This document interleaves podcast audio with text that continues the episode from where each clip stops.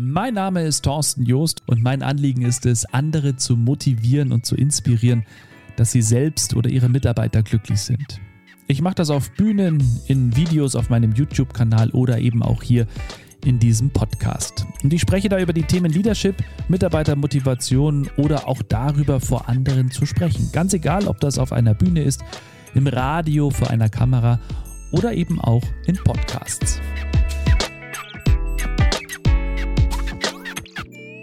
Hallo und herzlich willkommen zu Folge 5. Heute widme ich mich dem dritten Kapitel. Es geht um mein Buch, das am 9. Mai erscheinen wird. Alle in einem Boot, was Führungskräfte von Seefahrern lernen können.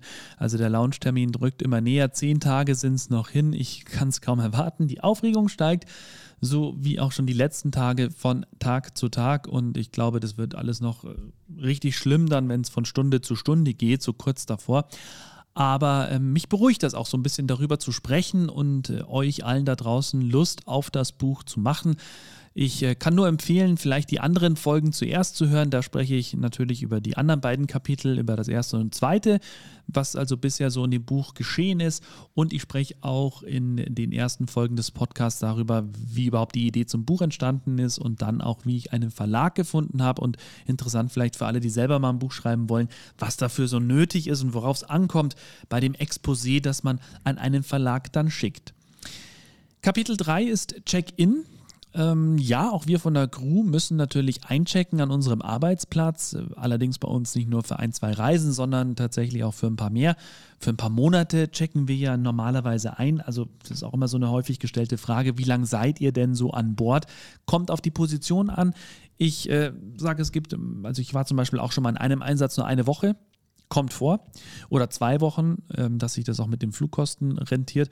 Aber so die Regel sind zwischen drei und zehn Monaten. Also die asiatische Crew, die natürlich von weiter weg kommt. Und für die macht es auch viel mehr Sinn, wenn die dann gleich zehn Monate an Bord sind.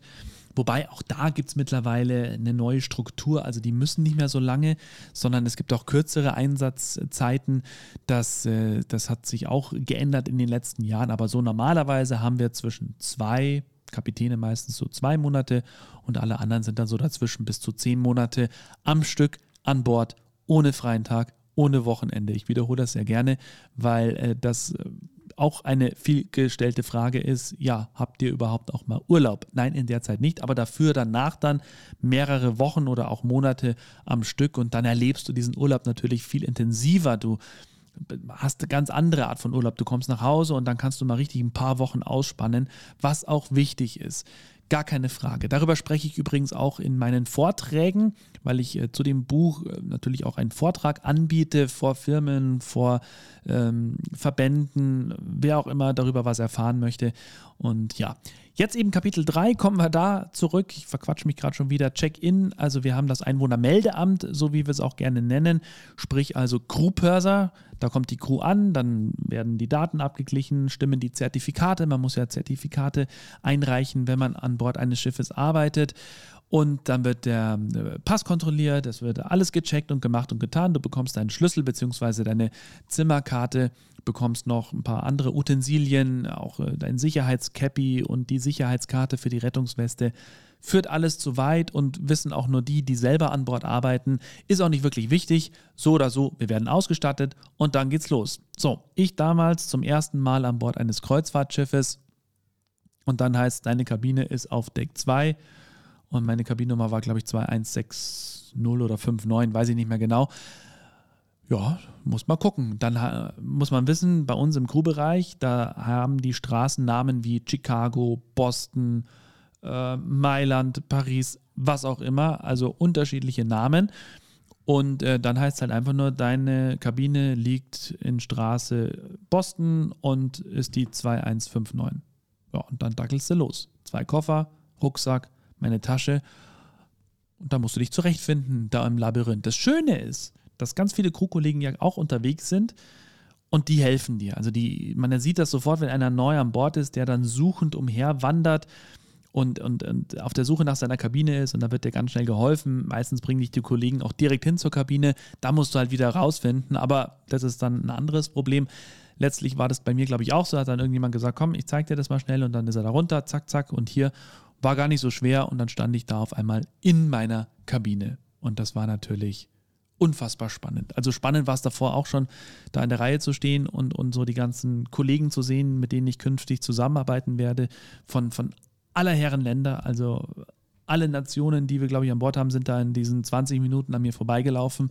Und das war dann schon mal so der erste Einblick in dieses interkulturelle Leben.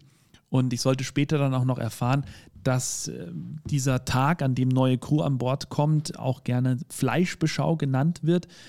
Würde ich jetzt ungern drauf eingehen, das aber lässt sich nachlesen in meinem Buch Alle in einem Boot. Ja, in der Crew im Crewbereich, da gibt es natürlich die Kabinen, es gibt eine Crewbar, was das Wohnzimmer ist, es gibt eine Crewmesse, wo wir essen können, es gibt noch einen Fitnessraum und noch so ein paar andere Sachen, wo wir von der Crew hin dürfen, ein eigenes Außendeck. Es gibt noch ein Deck ganz vorne, das Crewdeck, da ist auch ein Whirlpool und da kannst du dann in der Sonne liegen, wenn du im Hafen bist oder auch an Seetagen. Also es ist schon wirklich wunderbar und, und äh, fühlst dich auch sofort wohl. Und äh, es hängen auch jede Menge Sachen aus, also auch das Leitbild, die Werte, nach denen wir an Bord gearbeitet haben. Und da ist mir eins vor allem ins Auge gefallen, das war so ein Plakat und da standen die vier Schlagworte drauf: Colorful, Respectful, Trust und Passion.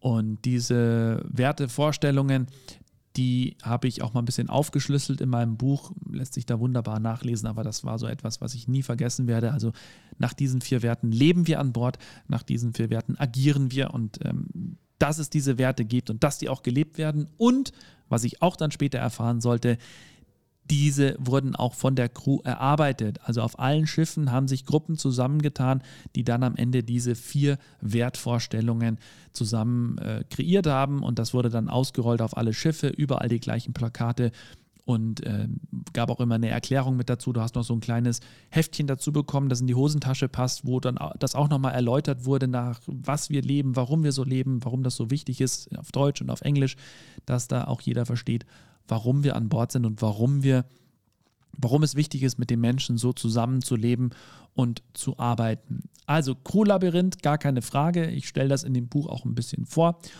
Und äh, dann äh, kam auch tatsächlich schon der erste Moment, als ich dann mein Arbeitsumfeld kennengelernt habe. Und äh, davor gab es dann eigentlich nur noch eine Sache, die wichtig ist und die heißt Safety First in dem Buch, ist also dann das nächste Kapitel, das vierte Kapitel.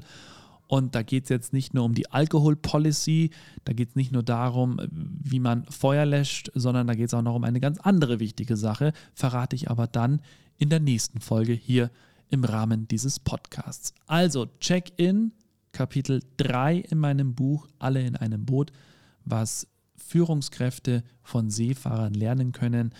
Und ähm, eine ganz wichtige Sache, die ich daraus natürlich mitnehme, ist einfach diese Werte, nicht nur plakativ irgendwo hinzuhängen, sondern auch wirklich danach zu leben. Und da ist jeder gefragt, also jede Führungskraft, jeder Mitarbeiter ist gefragt, sich diese Werte immer wieder vor Augen zu führen, immer wieder zu hinterfragen, warum ist es colorful, warum ist es respectful, Trust, Passion, habe ich mich danach verhalten, was bedeutet das? Und äh, auch innerhalb der Crew können die Leute und haben wir auch darüber geredet und das ist ganz wichtig. Also es war immer präsent und wir wussten immer, was es bedeutet und nachdem wir so gelebt haben, war das ein wunderbares miteinander. Ich freue mich auf die nächste Folge. Bis dann. Wenn dir dieser Podcast gefallen hat und du denkst, dass auch andere etwas daraus mitnehmen können, dann freue ich mich, wenn du deinen Freunden, Bekannten oder Arbeitskollegen davon erzählst. Mehr Infos zu mir und meiner Tätigkeit findest du auf torstenjoost.com. Danke fürs Einschalten.